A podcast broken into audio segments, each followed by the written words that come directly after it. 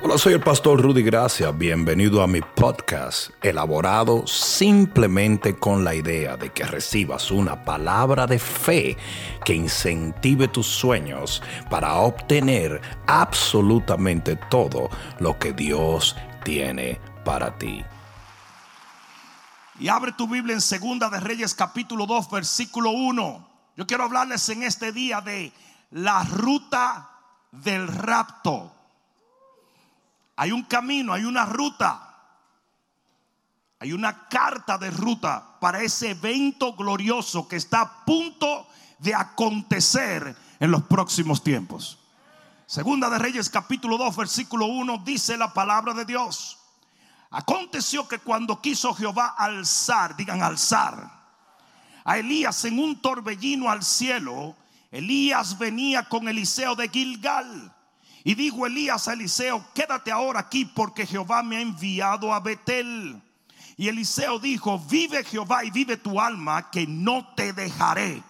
Descendieron pues a Betel y saliendo a Eliseo, los hijos de los profetas que estaban en Betel, le dijeron, ¿sabes que Jehová te quitará hoy a tu Señor de sobre ti? Y él dijo, sí, yo lo sé. ¿Qué dijo él? Yo lo sé, callad. Y Elías le volvió a decir, Eliseo, quédate aquí ahora porque Jehová me ha enviado a Jericó. Y él le dijo, vive Jehová y vive tu alma que no te dejaré. Vinieron pues a Jericó y se acercaron a Eliseo, los hijos de los profetas que estaban en Jericó, y le dijeron, ¿sabes que Jehová te quitará hoy a tu Señor de sobre ti? Él respondió, sí, yo lo sé, callad. Y Elías le dijo, te ruego que te quedes aquí porque Jehová me ha enviado al Jordán. Y él dijo, vive Jehová y vive tu alma, que no te dejaré. Y fueron pues ambos. ¿Cuántos pueden decir amén a la palabra? Pon la mano en tu corazón y dile, Padre, en el nombre de Jesús, háblame porque te escucho. Amén. Dale un aplauso al Señor antes de sentarte. Siéntate un momentito. Una de las escrituras proféticas más poderosas sobre el evento escatológico que llamamos el rapto de la iglesia es esta. El simbolismo profético que hay detrás de esta escritura es demasiado poderoso e importante para nosotros que creemos que somos la iglesia que oirá la trompeta final y será levantada, arrebatada y raptada para la gloria de Dios. ¿Hay alguno aquí que esté creyendo eso conmigo? de acuerdo a las señales y a las profecías, estamos viviendo dentro del marco de la década en lo cual esto va a acontecer. Estoy completamente, después de estudiar la palabra y las profecías por tantos años, estoy completamente persuadido de que no pasará esta generación si que el Señor vuelva a buscar a su iglesia. Ah, no, no, pero si te va... Escucha esto. La Biblia dice claramente que el Señor arrebató, alzó, se llevó a Elías en un torbellino al cielo.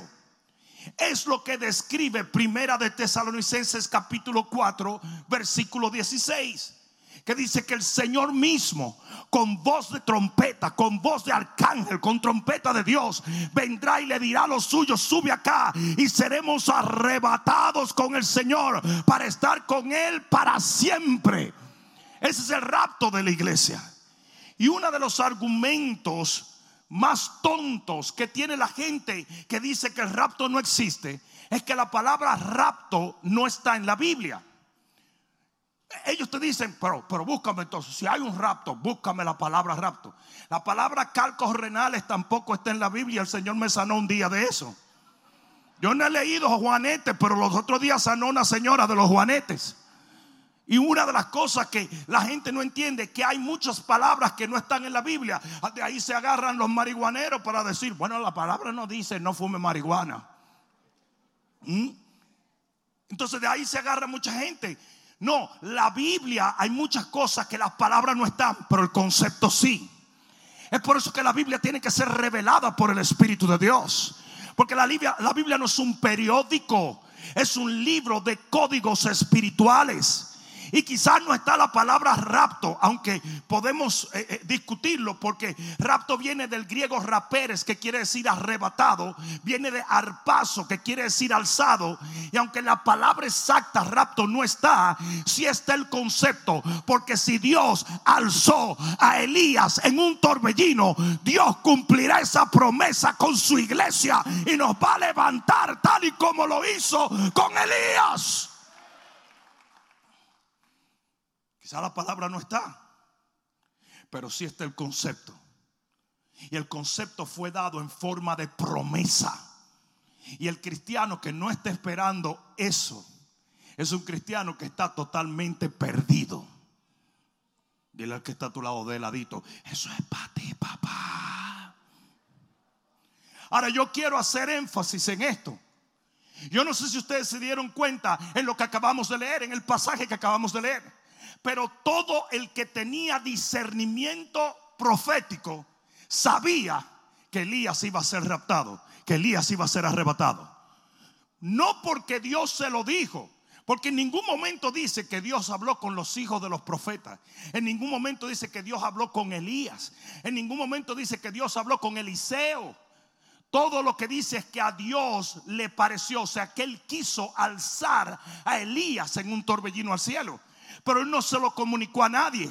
Sin embargo, Elías lo sabía. Eliseo lo sabía. Los hijos de los profetas lo sabían. Donde quiera que Eliseo llegaba, le decían, hey, tú sabes que hoy se va tu Señor. ¿Verdad? Tú sabes que el Señor se lleva a, a Elías de ti. Y él decía, yo lo sé, callad. Y te voy a decir una cosa, a ti no hay que explicarte cuántas escrituras se hablan, hablan del rapto. A ti no hay que darte una lección. El que tiene discernimiento profético, el que tiene discernimiento espiritual, el que tiene discernimiento de Dios, va a saber que este es el tiempo, que la trompeta está a punto de sonar, que las profecías se han cumplido y que Cristo viene pronto. Yo dije, Cristo viene pronto. Nadie le dijo a los hijos de los profetas. Los hijos de los profetas eran escuelas de profetas, de 50 profetas. Y donde quiera que en todas las ciudades había una escuela. Había un capítulo, un chapter de ese, de el ministerio de Elías. Y donde quiera que ellos llegaban, los hijos de los profetas decían, era escuchando a Eliseo. Quizás tú no tienes el discernimiento que nosotros tenemos. Porque ellos le tenían envidia a Eliseo. Porque aunque ellos eran de la escuadra más vieja, ellos no andaban caminando con Elías. No, sé si me están entendiendo. Y por lucírsela, venían donde Eliseo le decían, hey, no sé si tú tienes el discernimiento que nosotros tenemos. Pero en la escuela de Weston profética, del profeta Elías, todos sabemos que tu Señor va a ser arrancado y va a ser llevado al cielo hoy. Y, él decía, chacha, de tan tarde. Yo lo sé hace rato eso. Hace rato lo sé. Y sabes una cosa, ¿sabes quiénes creen en el rapto? Aquellos que lo han entendido espiritualmente. Olvídate de que un teólogo te lo explique. ¿Sabes la cantidad de gente? Explícame teológicamente. No, hombre, no. Eso no se explica teológicamente, eso se discierne espiritualmente. Jesús viene y viene pronto. Él viene a buscarme. Yo no sé tú, pero será mejor que te aguces tus sentidos espirituales porque Él viene y viene y viene y viene ya. Es el problema cuando nosotros tratamos de volver las cosas espirituales en lecciones teológicas. Cuando, cuando tú tomas la Trinidad en fe, la doctrina de la Trinidad en fe, tú lo entiendes. Porque dice la Biblia, por la fe entendemos. Pero cuando tú tomas la doctrina de la Trinidad y la reanalizas, te vuelves un ocho. No logras entender nada. Porque hay cosas que no pueden ser razonadas, tienen que ser discernidas. El hombre natural no entiende las cosas del Espíritu porque para él son locura. Pero los espirituales, los que tienen el discernimiento de Dios, eso sí entendemos. Uh, alguien diga amén a esto. Es por eso que tú tienes dos tipos de personas sentados en la iglesia. Unos los que vienen a analizar el mensaje y otros los que vienen a recibir el mensaje. Y adivina quiénes salen bendecidos. Los analíticos o los que reciben el toque de Dios. ¿Desde cuándo la victoria viene por el razonamiento? La victoria viene por la fe. Yo dije, la victoria viene por la fe. Y la fe no se razona, la fe se recibe. Aleluya. ¿Alguien está entendiendo? Tú no puedes creer en una palabra que estás cuestionando. Tú no puedes creer en una palabra que estás analizando. Tú tienes que recibirla en fe. Hay un entendimiento que viene por la fe. Yo creo en ciencia. Y yo creo que la ciencia se tiene que alinear a la palabra. Pero hay muchos que creen que la palabra se tiene que alinear a la ciencia. Y ese es el disparate más grande del mundo. La mayor autoridad es la palabra de Dios. Uy, qué buen momento para darle gloria a Dios. Aleluya. Aleluya. Ahora aquí vienen los Heavy Duty Funky Robbie Wow. Ellos sabían el día y la hora que Elías se iba. Pero no sabían el lugar desde donde él iba a partir. Y nosotros no sabemos el día y la hora, pero sí sabemos el lugar desde dónde. Desde la salvación y la redención de Cristo Jesús. El que está en Cristo, el que está en el cuerpo, el que está en la iglesia, ese se va con él. No el que está en una religión, el que está en Cristo, una nueva criatura es. Las cosas viejas pasaron, y aquí todas son hechas nuevas. Sangre y carne no heredarán el reino, pero nosotros que hemos sido transformados por el poder de la redención en Cristo, recibiremos a Cristo en las nubes. Y era interesante que ellos no sabían el lugar. Y por eso es que tú ves un poco extraño esta escritura. Tú lo ves un poquito extraña porque de repente el Señor envió a Elías a tal sitio y Elías salía. Imagínate la emoción de Elías. Imagínate la emoción. Elías no sabía si en Betel era que Dios se lo iba a llevar. Él no sabía si en Gilgal era que Dios se lo iba a llevar. Él no sabía si, si en Jericó era que Dios se lo iba a llevar. Y esa misma emoción tiene que estar en el corazón de todo cristiano que esté esperando a Cristo. Usted no sabe el día y la hora, pero puede ser después de este servicio, puede ser en medio de la tarde, puede ser en la noche. Hay alguno aquí que está entendiendo. Esa es la razón por la cual el Señor no te revela todo, porque Él quiere que tengas expectativa. Aleluya. Yo dije, aleluya. Una vez le preguntaron al gran hombre de Dios, D.L. Moody, y si el Señor viniera hoy a las 12 de la noche, ¿qué tú harías con el resto del día? Y la respuesta más gloriosa la dio él. Dijo exactamente lo que tenía planeado hacer. En otras palabras, él estaba viviendo cada día como si ese fuera el último día que Él pasar en esta tierra. Y así tenemos que vivir nosotros. Yo dije, así tenemos que vivir nosotros. ¿Alguien entendió eso? Escucha esto. Mira lo que dice la palabra. El Señor comienza a decirle a Elías, vas a ir a este lugar, vas a ir a este lugar, vas a ir a este lugar antes de ser raptado, antes de ser alzado, antes de ser arrebatado. Y eso proféticamente nos da a nosotros una ruta de ciertas cosas que tienen que acontecer en la iglesia de Cristo y en el creyente antes del rapto. Si Elías es un símbolo del rapto de la iglesia y si lo es, sí o no, entonces lo que antecede el rapto de Elías, si podemos llamarlo así, es una carta de ruta para la iglesia que va a ser raptada en los próximos días. Eh, ¿Sí entendieron? Ahora muy bien, lo primero que dice aquí la palabra es que aconteció en Segunda de Reyes 2, aconteció que cuando quiso Jehová alzar a Elías en un torbellino al cielo, Elías venía con Eliseo de Gilgal. El primer lugar era Gilgal, antes del rapto de Elías. ¿Y qué simboliza Gilgal? Gilgal es el lugar de la circuncisión del pueblo de Jehová. De repente el pueblo de Jehová se va acercando a la tierra prometida. Y el Señor le dice a Josué, ahora mismo, detente, no entren a la tierra, no entren a la tierra que yo prometí. Comienza a circuncidar a todo el mundo, hazte cuchillos de piedra afilada y comienza a circuncidar. Esto está en Josué capítulo 5. Es más, vamos a leerlo por si acaso. Mira lo que dice Josué capítulo 5. Mira lo que dice la palabra.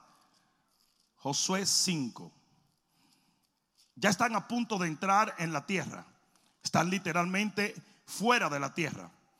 Y dice, cuando todos los reyes de los amorreos que estaban al otro lado, versículo 1 del capítulo 5 del libro de Josué, y todos los reyes de los cananeos que estaban cerca del mar oyeron cómo Jehová había secado las aguas del Jordán delante de los hijos de Israel hasta que hubieron pasado, desfalleció su corazón y no hubo más aliento de ellos delante de los hijos de Israel. En otras palabras, el enemigo se friquió. El enemigo le agarró temor a Jehová porque eso va a acontecer antes del rapto todos los que están persiguiendo la iglesia van a ver un Cristo que va a rugir como un león en medio de su pueblo. Y en aquel tiempo Jehová dijo a Josué, hazte cuchillos afilados y vuelve a circuncidar la segunda vez a los hijos de Israel. Y Josué se hizo cuchillos afilados y circuncidó a los hijos de Israel en el collado de Aralot. Esta fue la causa por la cual Josué los circuncidó todo el pueblo que había salido de Egipto, porque los varones de guerra habían muerto en el desierto por el camino después que salieron de Egipto. Ahora escuchen esto. Los enemigos se asustaron. Y Dios sabía que ninguno de los reyes enemigos iba a detenerlos de entrar a la tierra prometida. Óigame bien, por más diabólica que se vuelva la sociedad, nadie nos va a detener de partir con el Señor a nuestra tierra y a nuestra heredad. Y el Señor sabía que ya el enemigo no era un problema, pero hay un enemigo peor. ¿Y sabes cuál es? Tú. La circuncisión significa el corte doloroso del prepucio. El prepucio, yes. Hay otra gente que dice, ¿qué es eso?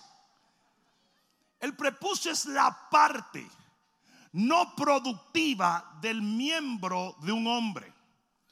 Y lo que se hacía como pacto a Jehová era que se tomaba un cuchillo de piedra, sí, de piedra, no un bisturí, de piedra, para que duela y se cortaba ese pedazo a sangre cold. Se cortaba. ¿Ustedes se imaginan cortando carne con piedra? Eso está No, yo estoy viendo a los hombres. Hasta una lágrima le vi a aquel saque. Ah.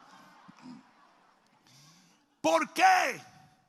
Porque la circuncisión representa las cosas que tú tienes en tu corazón que deben ser cortadas para que tú puedas caminar en un pacto con Dios. Y hay una circuncisión física, pero hay una circuncisión espiritual. Y créeme, la espiritual duele más que la física.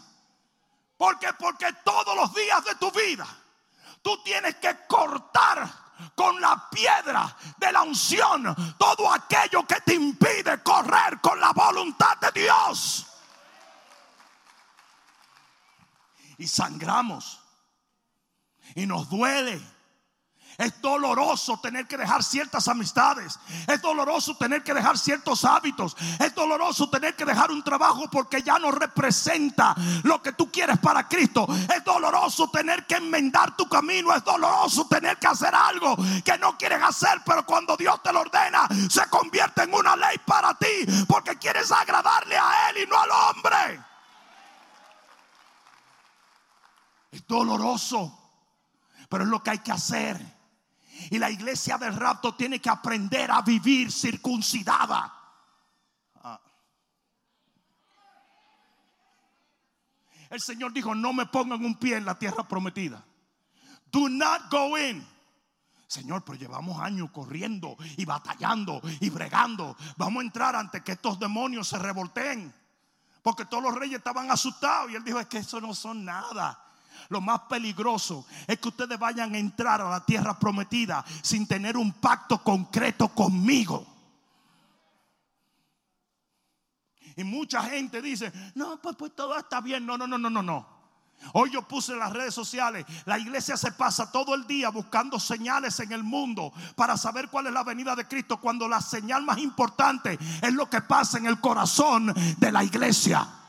Usted tiene que preparar su corazón. Usted tiene que circuncidar su corazón. Usted tiene que permitirle al Espíritu Santo decirle qué hacer, cómo hacerlo, de qué manera. Yo no sé qué vine a hablarle, pero en el nombre de Jesús es tiempo de prepararse, iglesia.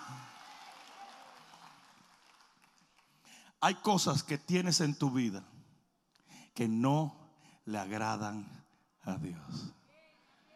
Ah, tres hermanas entendieron. Le voy a dar rewind. Hay cosas que tienes en tu vida que no le agradan a Dios. No le está, le está dando brega aplaudir, pero si yo fuera tú, aunque sea para disimular, aleluya.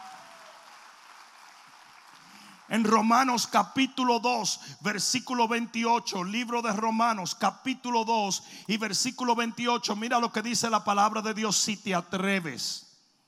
Sí, porque eso está como muy fuerte. 2.8, mira lo que dice la palabra. ¿Estás allí?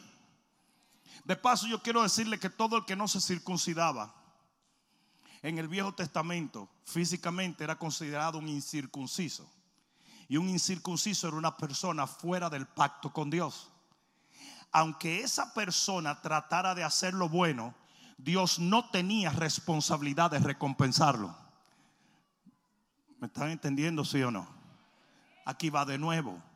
Aunque esa persona dijera, déjame enmendar mi camino por cuanto no tenía un pacto con Dios o un contrato con Dios, Dios no tenía la responsabilidad de bendecirlo.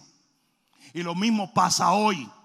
Hay cosas en tu vida que detienen la bendición de Dios. Y mira lo que dice Romanos, el libro de Romanos capítulo 2 versículo 28. Ahora si estás allí, mira lo que dice la palabra, 2.28 de Romanos. Dice, no es judío, en este caso no es cristiano, en este caso no está en pacto, no es judío el que lo es exteriormente, ni es la circuncisión la que se hace exteriormente en la carne, sino que es judío o parte del pueblo de Dios que tiene pacto con Dios, el que lo es en lo interior. ¿Me entendieron? o más bien entendieron a Dios. No es parte del pueblo de Dios el que se circuncida exteriormente. Ya hoy la circuncisión exterior se hace hasta por higiene. ¿Mm? Hasta por higiene.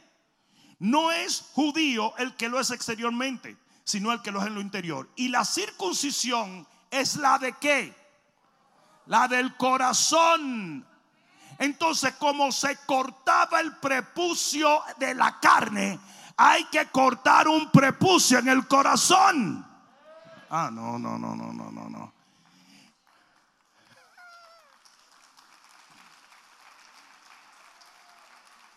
Tu intención no lo es todo. A usted hay que arrancarle algo del corazón. ¿Me escucharon? A usted hay que arrancarle algo del corazón. Y te voy a decir y te voy a identificar qué está tratando de circuncidar Dios en tu vida. Te lo digo. Lo que te lele. Lo que te lele. Lo que te duele. Ustedes saben que Abraham terminó adorando a su hijo. No, no, no, no. Perdón. No adorando de I love my son. No, no, no, no adorando. Uh, claro.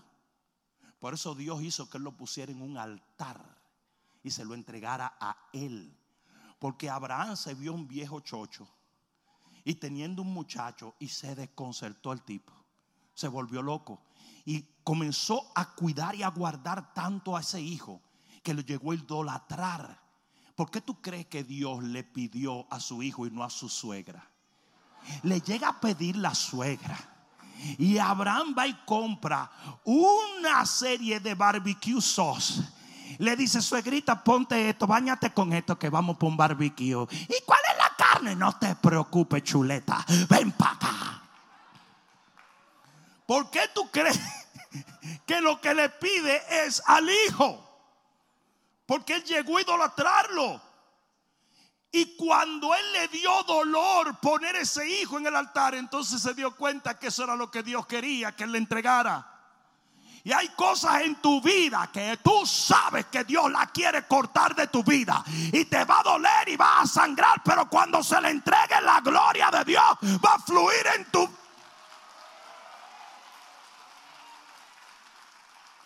Yo no daré a Jehová sacrificio que no me cueste, dice la palabra. Yo no daré a Jehová sacrificio que no me cueste. Te tiene que costar, te tiene que doler, te tiene que hacer sangrar y entonces un sacrificio digno de Jehová. Oh, pero tomo en el Nuevo Testamento, busca en el libro de Pedro sacrificios espirituales que ya Dios determinó antes de que tú fueras salvo. Anda. Dice aquí, la circuncisión es la del corazón en espíritu no en letra, la alabanza del cual no viene de hombre, sino de Dios. ¿Sabe lo que pasa cuando tú te circuncidas el corazón y sueltas lo que Dios quiere que tú sueltes? Que viene una alabanza del cielo. Esa no te la sabías, ¿verdad? Hablamos mucho de que alabamos a Dios, pero tú sabes que Dios te alaba a ti. ¿No viste cómo él habló de Job? Este es mi siervo perfecto, en él no hay tacha. ¿No viste como dijo de Jesús, este es mi hijo amado en quien tengo complacencia? ¿No viste como dijo de Ciro, este es mi ungido? ¿No viste como habló de, de David, este es el ungido que yo he levantado? Y así Dios alaba o exalta a cualquier persona que se humilla y le entrega todo lo que él pide. La iglesia que se ve en el rapto es una iglesia humilde, es una iglesia que ha entregado todo aquello que Dios le ha pedido. Yo me voy a predicar este mensaje 100 veces hoy. Yo lo voy a predicar, voy a orar, voy a caer al piso y me voy a levantar en dos horas. ¿Cómo somos circuncidados? Colosenses capítulo 2, versículo 8. Colosenses 2, 8 dice, mirad que nadie os engañe por medio de filosofías y huecas sutilezas según las tradiciones de los hombres conforme a los rudimentos del mundo y no según a Cristo porque en él habita corporalmente toda la plenitud de la deidad. Y vosotros estáis completo en él, que es la cabeza de todo principado y toda potestad. Alguien diga amén. En él, en Cristo, también fuisteis circuncidados con circuncisión no hecha a mano. Pero oye, ¿cuándo pasa esta circuncisión?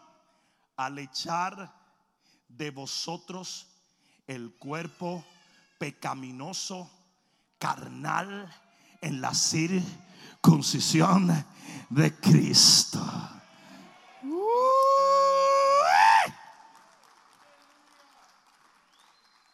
Ustedes no oyeron, ¿verdad? ¿Cuándo somos circuncidados?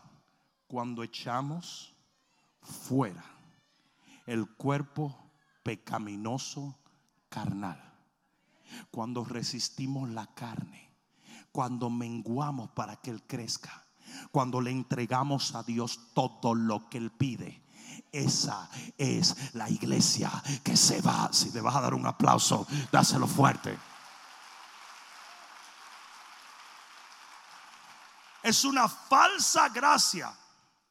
El que te dice, no, no, no, no, everything is cool. No. Hay algo que tú tienes que darle a Dios.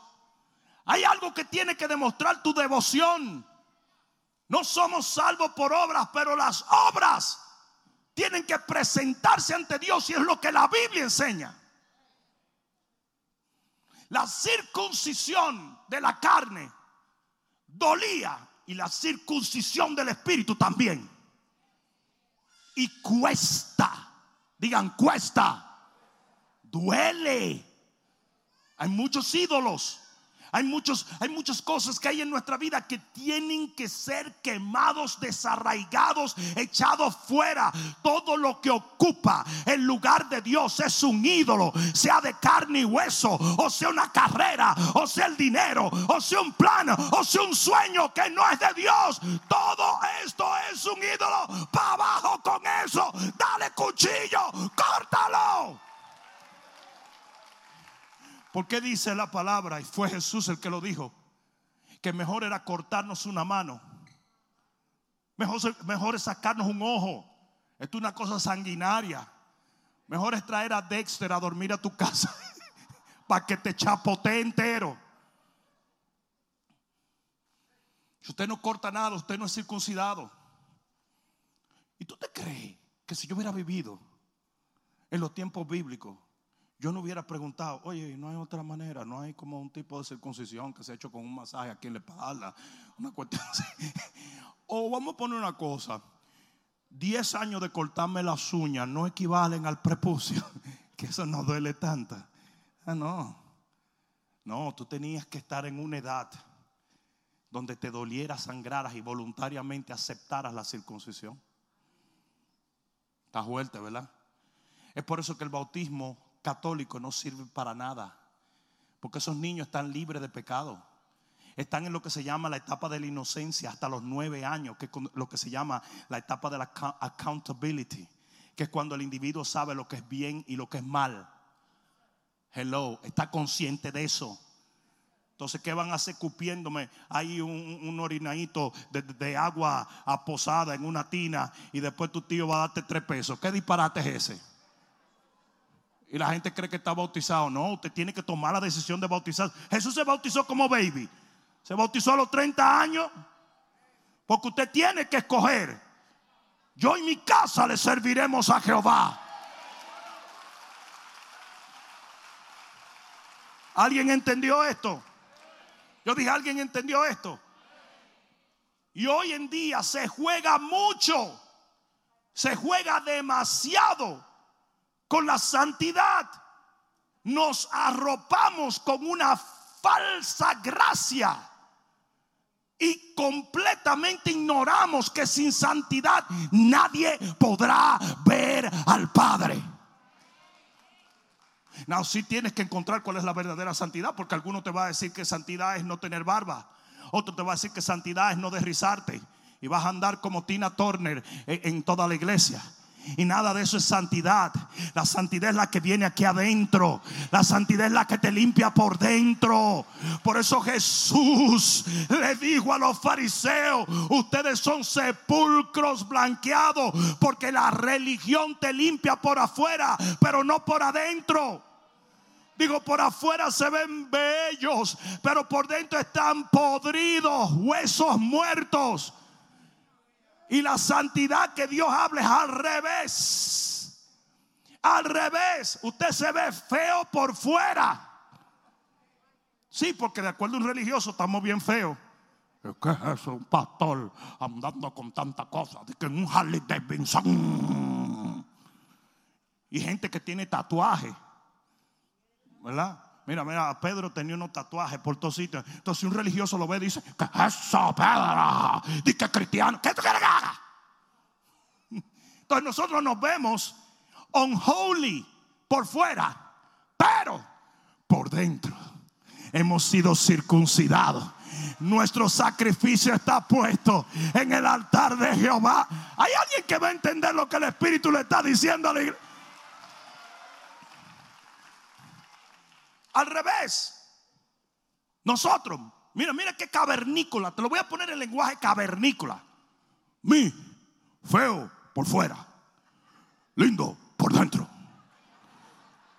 Feo para el religioso, lindísimo para Dios.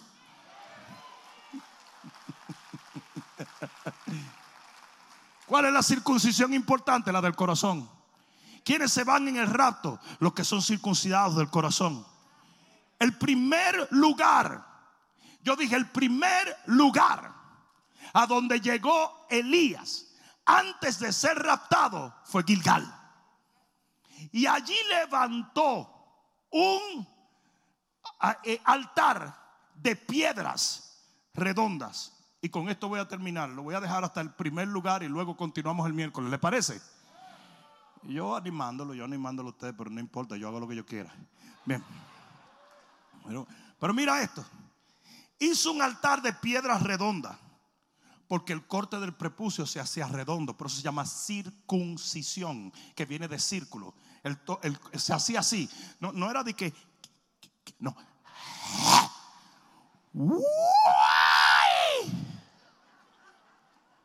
¿Mm?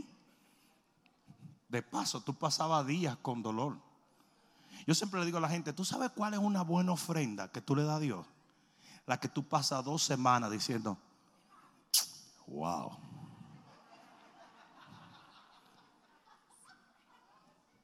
Diañe. Si será que oí de Dios me volví loco en ese momento. Esas son las ofrendas buenas.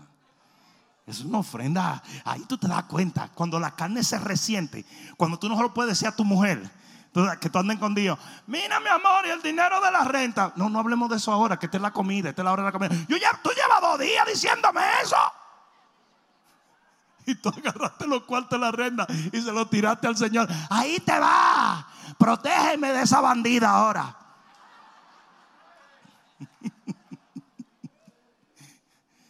hay, mujeres que hacen ver al diablo como un boy Y hombres también, no, no se crean, eso no fue una declaración sexista. Hay gente que está más carnú que un costillar, ¿verdad? Pero oye bien,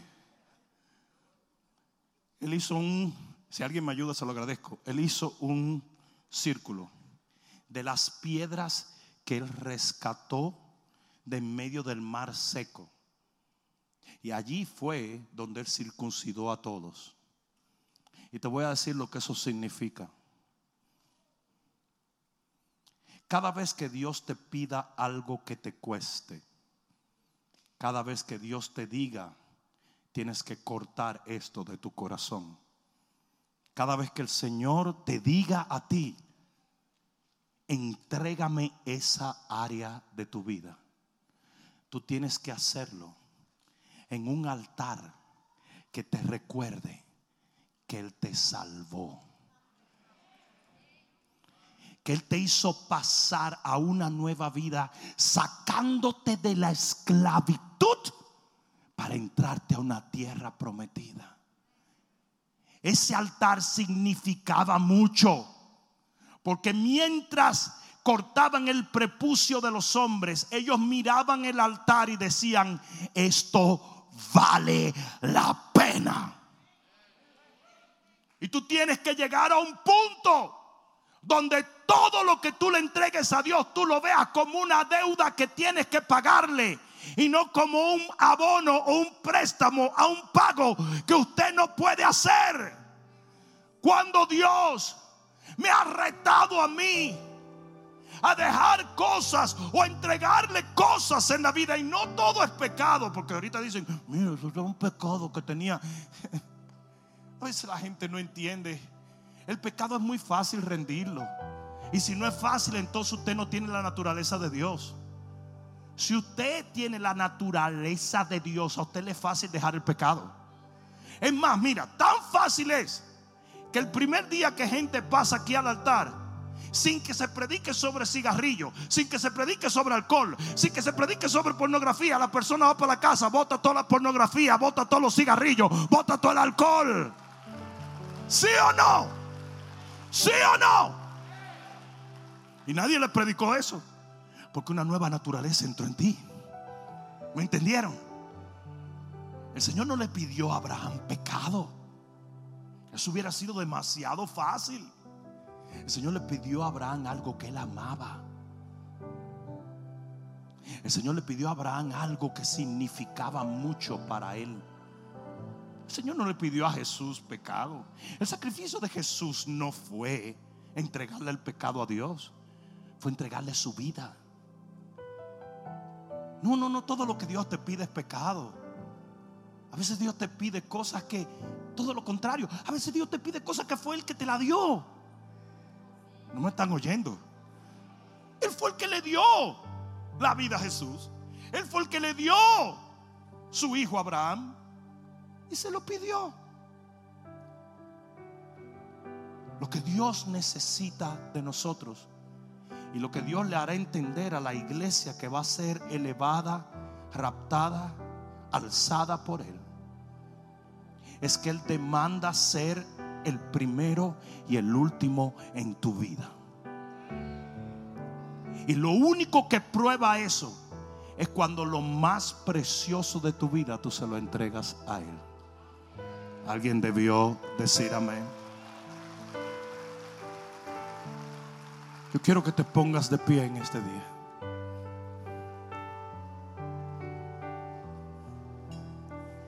Oigan bien lo que les voy a decir a ustedes, porque esto es extremadamente importante. Acabamos de leer que la circuncisión que cuenta es la circuncisión espiritual.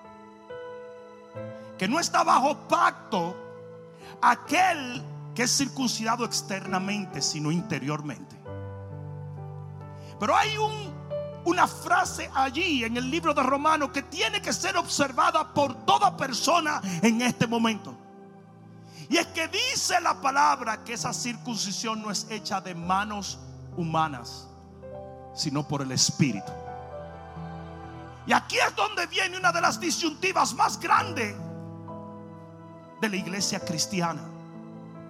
Hay hombres, hay pastores, hay predicadores que tratan de circuncidarte.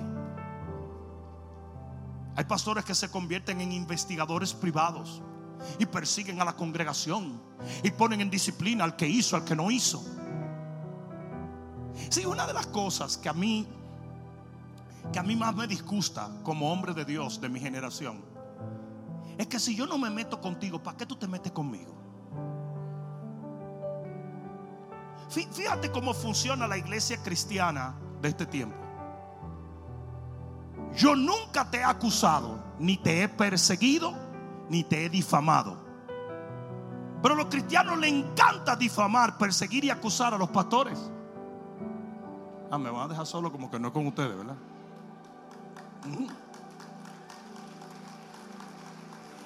La realidad es que usted no sabe el precio que cada persona ha pagado. Usted no sabe el sacrificio que cada persona ha hecho. Usted no sabe el estado espiritual de nadie porque esa circuncisión se hace adentro. Y el único que se tiene que meter contigo es Dios. Es una porquería, una babosada. Entregarle otra vez al hombre un cuchillo de piedra para que te haga sangrar en tu carne. Un disparate religioso. Porque el único que te puede operar es Dios. Y el único que te hará sangrar es Dios. Y al único que le importa tu sacrificio es a Dios. Esas iglesias que están todo el tiempo juzgando si eres salvo o no eres salvo. Te pusiste rala, dijiste esto,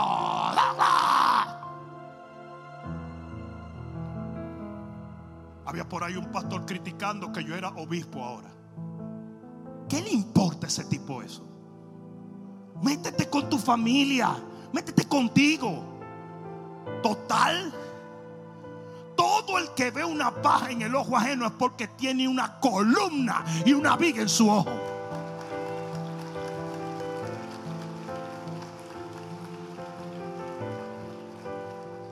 ¿25 años más o menos? Tú llevas conmigo, ¿no? ¿Cuánto? 26. Bueno, para los números, gozo. Yo tiré ahí 26 años. Cuando me he metido por la ventana de tu cocina? Nunca. Ese hombre en 26 años ha sangrado una y otra vez. Dani, no digas amén, porque estamos hablando de la circuncisión del corazón. Sabemos que una plancha en la frente hace sangrar a cualquiera, pero no es de eso que estamos hablando. Y Carolina, tú no te puedes reír, ni, ni usted tampoco, porque ustedes son agresivas y mucho menos allá atrás. Vamos, usted se inquieta toda. Hermano, ni se mueva. Seguridad, por favor, atiéndala, que se enfurece. En 26 años ese hombre ha sangrado. Pero no ha venido todo el tiempo, y no que alguien no pueda hacerlo, pero no ha venido todo el tiempo a decir, pastor, ¿me, me circuncidar? Pastor, aquí está el cuchillo de piedra. Si tu líder te requiere eso, ese líder se está pasando de la raya.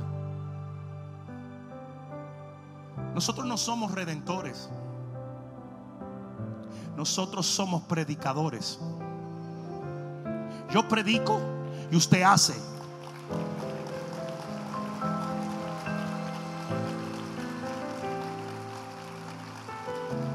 Yo predico y usted hace. Yo predico, usted no hace. Yo tampoco tengo culpa. La Biblia dice claramente que la atalaya advierte y, libra, y con la advertencia libra de juicio sus manos. No dice que tiene que advertir, ir a visitar, meter preso, entrarle a golpe, difamar, ponerlo en disciplina en público. No. Dice que la atalaya advierte y luego te deja a ti hacer la decisión. Hello.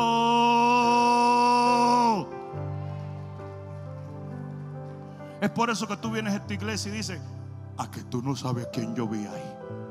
¿A quién? A Osama Ben Laden. No, no está muerto nada. Está metido ahí en la congregación. Déjalo que venga. Déjalo que venga.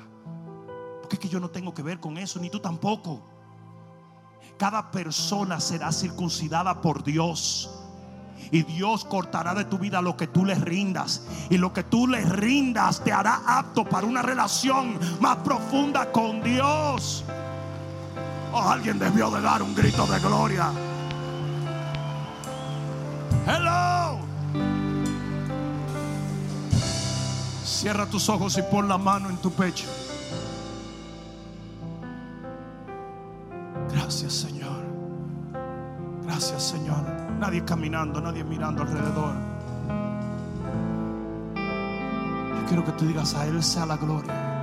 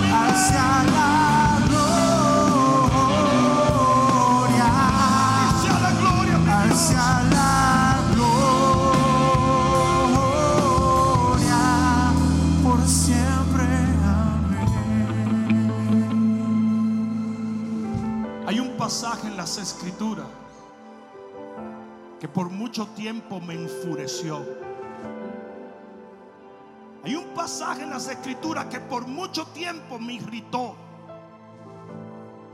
Porque fue cuando el rey David, después de haber pecado, le dijo al Señor, contra ti, oh Dios, y solo contra ti he pecado.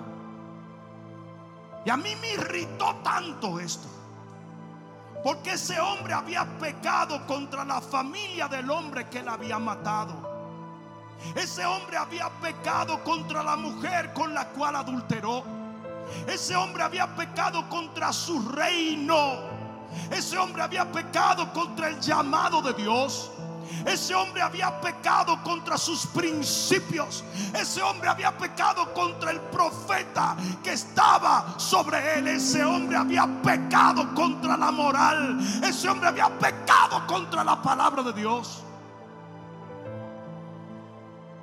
Para mí tenía la desfachatez de decirle a Dios, soda contra ti he pecado. Y un día estaba tan furioso porque me tocó leer el pasaje otra vez. Y en ese día Dios me habló. Y Él me dijo, es que tú no entiendes.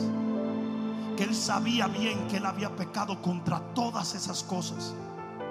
Pero al final del camino, el único que importa soy yo.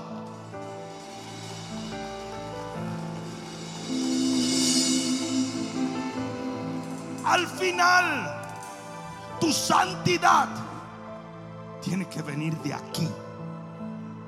Porque es lo que Dios ve. ¿Sabe la cantidad de hombres fornicarios y adúlteros en la iglesia que creen que están bien con Dios? ¿Sabe la cantidad de hombres ladrones que creen que están bien con Dios? ¿Sabe la cantidad de mujeres chismosas, rebeldes, que creen que están bien delante de Dios?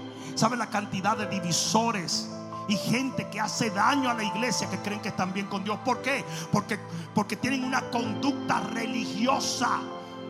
Y cada día que llegan a la iglesia, la gente los ve limpios por fuera y asume que están limpios por dentro. Usted tiene que aprender una cosa que es real. Y es que el hombre ve lo que está delante de sus ojos, mas Jehová ve el corazón. Y el único que importa es Él. Yo dije, el único que importa es Él. Yo dije, el único que importa es Él. Ah, te puedo hacer una pregunta. Si Dios te dijera, delante de ti está la tierra prometida. Tú vas a ser elevado y raptado, pero necesito que cortes de tu vida y de tu corazón ciertas cosas. ¿Lo harías tú? Aunque sangraras, aunque te doliera, aunque te dejara meses en dolor, aunque sea algo tan parte de ti que naciste con ello. Aunque sea algo que te ha acostumbrado tanto que no quieres perder, ¿te atreverías a permitir que Dios lo arrancara de tu vida si no es de su agrado? Si ese eres tú, entonces cierra tus ojos y levanta tus manos al cielo. Y dile, Señor Jesús, cualquier cosa que afirme mi pacto y mi comunión contigo. Yo quiero que tú trates con ello. Arranca de mi vida cualquier cosa, por muy apreciada que sea por mí, que se interpone entre tu plan eterno y mi vida circuncida mi corazón, oh Dios. Aunque duela, yo te lo entrego todo. Yo presento mi vida como un sacrificio delante de ti. Recíbelo hoy, Dios. Y permíteme ser de aquellos que serán alzados en un torbellino al cielo por haber pasado por Gilgal. En el nombre de Jesús, dale el mejor aplauso que le hayas dado al Señor. Oh, no, no, no, no, si se lo vas a dar, dáselo fuerte.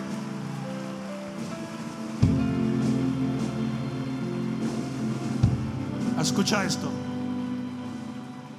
¿Me acompañan un minuto más? Cierra un momento tus ojos. Sea que estés presente o sea que estés viendo en las diferentes plataformas sociales. Si por alguna razón tú escuchaste esta palabra es porque Dios está tratando con tu vida. Y Él me envió a mí, a este lugar, a predicarte su palabra para que tus ojos sean abiertos a la luz eterna de la redención y la salvación en Cristo Jesús. Nada es más importante que la oración que tú puedes hacer en este momento. La Biblia dice que si tú confiesas con tu boca que Jesucristo es el Señor y crees de todo corazón que Dios le levantó de los muertos, tú serás salvo en ese momento y en ese lugar. Por lo tanto, mientras todo ojo está cerrado, toda cabeza está inclinada, donde quiera que estés, yo te voy a invitar a repetir esta oración con tu boca y con tu corazón. Dile, Padre, en el nombre de Jesús, hoy confieso con mi boca, creyendo en mi corazón, que tú moriste en la cruz y tu sangre lavó mis pecados. Mas al tercer día de tu muerte, resucitaste. Y porque tú vives, yo viviré eternamente. Desde hoy en adelante, me arrepiento de mi pasado para tomar una nueva vida en ti y caminar contigo hasta el día final. Nunca más volveré atrás. Mi corazón está en tus manos y desde este día en adelante yo soy tu hijo. En el nombre de Jesús, el que lo crea diga amén. Oh, dáselo fuerte al Señor. Vamos iglesia, dáselo. Que Dios te bendiga. Nos vemos en la semana. Amén. Espero que esta palabra cale profundamente en tu alma y que se convierta en pasos de fe que te permitan llegar al destino que nuestro Señor ha trazado delante de ti y de los tuyos. Dios te bendiga.